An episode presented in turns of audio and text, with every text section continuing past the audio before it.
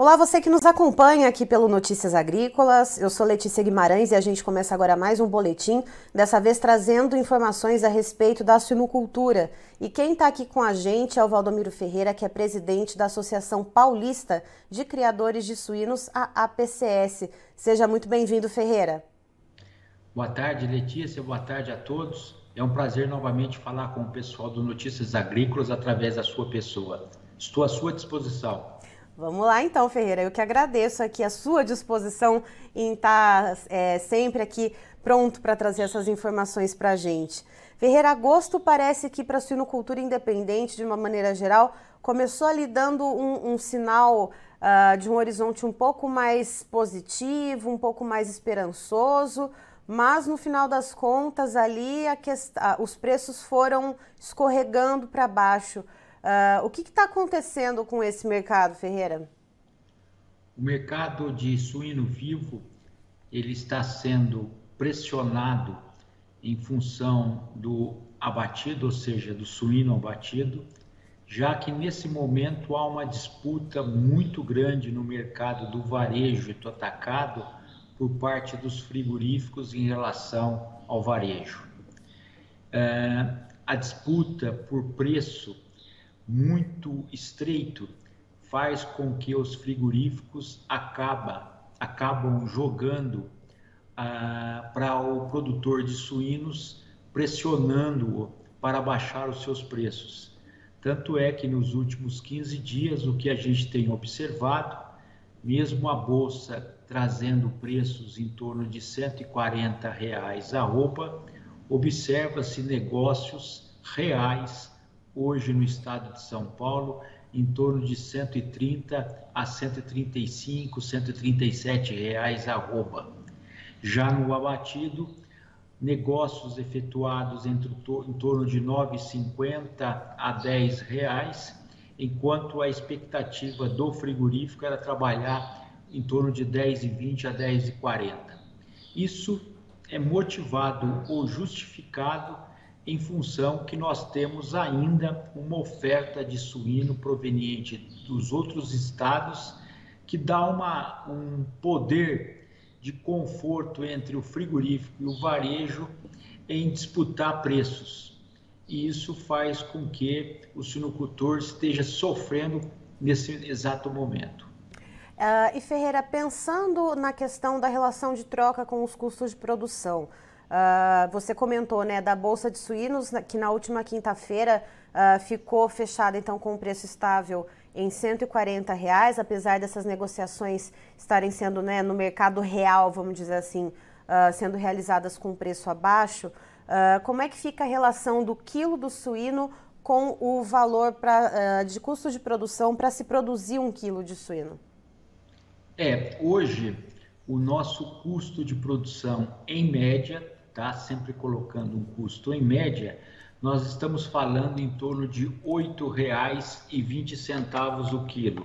8,20 vezes 18,75, o custo dos suínos hoje no estado de São Paulo é R$ 153,75. Portanto, nós estamos abaixo do custo de produção em termos de preço do suíno vivo.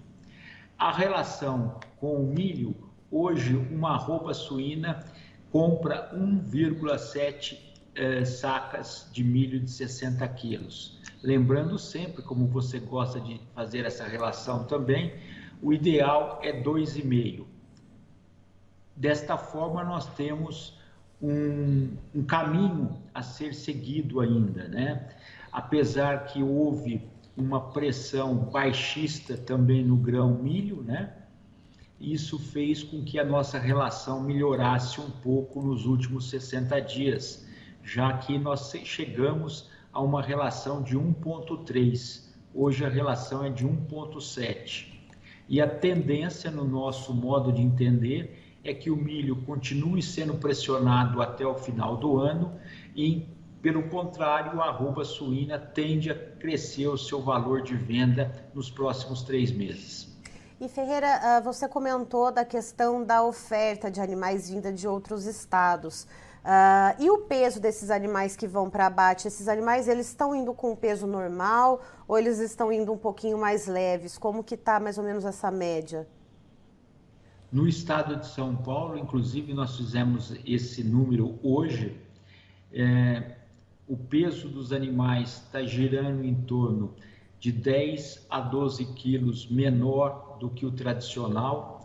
Hoje nós não temos excesso de oferta por parte de São Paulo, nós não temos animais represados em nossas granjas, mas temos sim uma oferta uh, demasiada por parte dos estados do Sul e Centro-Oeste jogando aqui em São Paulo, já que todo, como todo mundo sabe, o estado de São Paulo é importador. Diante desse cenário, quem comanda o preço é a oferta e a oferta hoje está um pouco acima da demanda. Nós estamos diminuindo os pesos ao longo dos últimos 60 dias. Isso. A hora que o mercado aquecer um pouco em termos de consumo, com certeza nós teremos um buraco aí na produção, aonde deve levar para um resultado de uma melhora na demanda em termos de preço do suíno vivo. E Ferreira, uh, pensando na questão uh, dessa oferta, a questão dos abates, o IBGE soltou então nessa terça-feira, né, uma informação a respeito dos dados trimestrais, né, de abates, uh, enfim, né, de vários produtos, né, de vários animais aí da pecuária, né, seja suínos, frango, uh, carne bovina, tem também ovos, leite, mas focando nos suínos, segundo esses dados do IBGE, o segundo trimestre de 2022 houve recorde nos abates aqui no Brasil, dentro da série histórica do IBGE, que começou lá em 1997. Então, só para a gente ter uma ideia, estou com a página aberta aqui, então Uh, segundo trimestre de 2022, foram abatidas uh, ah, 14,07 milhões de cabeças de suínos, o que representa então uma alta de 7,2% uh, ah, em referência ao segundo trimestre do ano passado. E quando a gente compara uh, com o primeiro trimestre desse ano, de 2022, é um aumento de 3%. essa elevação nos abates, Ferreira, de que forma que ela comprometeu o mercado ou vem comprometendo até o momento? Na verdade, Letícia, o que vem acontecendo é que nós aumentamos a produção, logicamente. Nesses últimos dois anos, a produção nas granjas foi aumentada através de um, um aumento no plantel, uma melhora na produtividade, fazendo com que nós ofertássemos mais carne para o mercado atacadista e varejista. O que a gente pode afirmar é que, mesmo aumentando esse volume, nós estamos, graças a Deus, conseguindo escoar. Tanto é, como você muito bem disse, nós batemos recordes em abate de suínos uh, nesse último trimestre. Isso vem provar o seguinte, que nós estamos com uma oferta de carne bastante grande, mas o consumo interno está consumindo essa carne. Paralelo a isso, nós batemos recorde também de exportação no mês de agosto, de agosto acima de 100 mil toneladas mês. Então, os dois mercados, tanto interno como externo, estão comprando, entretanto, os preços, aí sim que os preços estão reprimidos. Mas se nós olharmos o preço do suíno real, é, ele está a um preço não muito ruim em termos de histórico também. Se nós transformarmos esse preço tanto em câmbio no dólar ou um preço nominal, nós não podemos dizer que nós estamos com um preço muito deprimido, nominalmente falando. O problema do suinocultor hoje é que o custo de produção está muito elevado. Mas o abate vem provar esse recorde de abate, objetivamente falando, prova que nós estamos conseguindo escoar nossa carne, o brasileiro está aumentando o seu consumo per capita, isso é muito bom, e é um mercado que vai se ajustar entre oferta e demanda, no nosso entendimento, a partir do primeiro trimestre de 2023. É, você citou as exportações, Ferreira. Eu queria trazer esse assunto também. Uh, aqui no Notícias Agrícolas, quem nos acompanha sabe uh, que toda segunda-feira, que é quando a Secretaria de Comércio Exterior, a SESEX do governo federal, traz os dados de exportação não só para carne suína, mas para vários produtos do agro brasileiro. A gente traz esses dados aqui uh, todos decodificados, né, para quem nos acompanha e também analisados, né, por especialistas do mercado.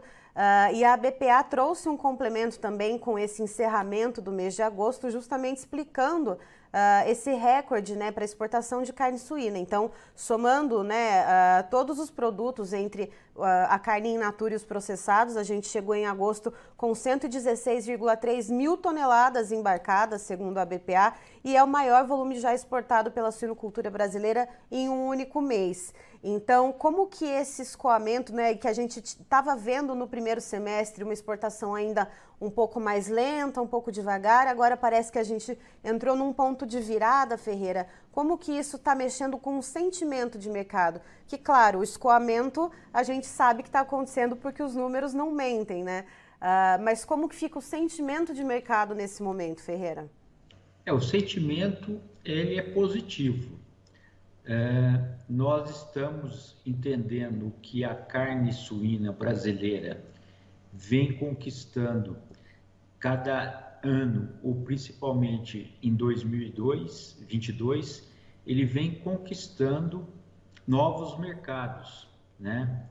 Isso é, é motivado também pela qualidade na nossa produção, pelo é, respeito às questões ambientais e à questão sanitária, nós hoje somos competitivos com o mundo todo em termos de escoar é, e oferecer carne de primeira qualidade para o consumidor ou para os países que importam carne suína. O sentimento do brasileiro hoje, do suinocultor, é que o pior momento já passou em termos de suinocultura brasileira. Essa crise que nós tivemos, que perdura por 20 meses, está sendo estancada nos próximos meses. Isso leva um otimismo para 2023, porque o mercado internacional, através desse excelente trabalho que a Associação Brasileira de Proteína Animal realiza em nível de mercado externo, não ficando apenas na mão de um país, mas buscando aumentar o leque de países importadores de carne suína do Brasil. Tanto é que o Canadá agora se mostra presente e outros mercados com certeza vão ser conquistados. Até porque a comunidade europeia tem um decréscimo hoje na sua produção e nós estamos se candidatando, né, o Brasil está se candidatando buscar esse mercado muito interessante que é o mercado europeu. E paralelo a isso, nós temos o trabalho da Associação Brasileira em conjunto com as suas filiadas em motivar cada vez mais o mercado de consumidor interno. Se você me permitir, Letícia, eu queria fazer um adendo. Opa, claro, Ferreira, sempre. O que eu sinto já há muitos anos eu estou nesse setor, o que eu sinto é que a quebra de mitos em relação ao consumo da carne suína vem caindo muito forte.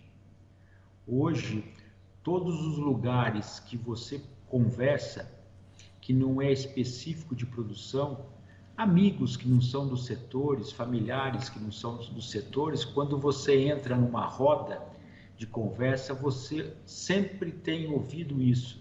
Nossa, como a carne suína cresceu, como melhorou a qualidade, como melhorou a oferta, como melhorou a embalagem, como, como melhorou a opção de cortes, temperados e aí por diante. Então a gente está sentindo que a bola da vez em termos de proteína animal perante o brasileiro é a carne suína. E isso faz com que o mercado tenha um tempo para se ajustar. Então, a gente tem observado que nós estamos aumentando muito o consumo, né? a expectativa é muito positiva, só que como nós tivemos um recorde de um ano atrás de, de produção, claro que nós temos que escoar essa produção. A sorte nossa é que o consumo interno e externo melhorou. Porque se nós tivéssemos que absorver essa crise, esse, esse excesso de produção que nós tivemos com os, eh, eh, a possibilidade de não ter consumo, nós estaríamos numa situação bem pior do que nós estamos. Ah, é... mas então nós não tivemos crise? Não, pelo contrário, estou dizendo que a crise persiste, mas só que ela tem um tempo para terminar e nós estamos entendendo que estamos muito próximo disso. E pensando, né, inclusive nos mercados externos, Ferreira, você comentou do Canadá, né, que a gente começou então uh, há poucas semanas, né, a enviar de fato, né, o primeiro container aí com carne suína para o país norte-americano.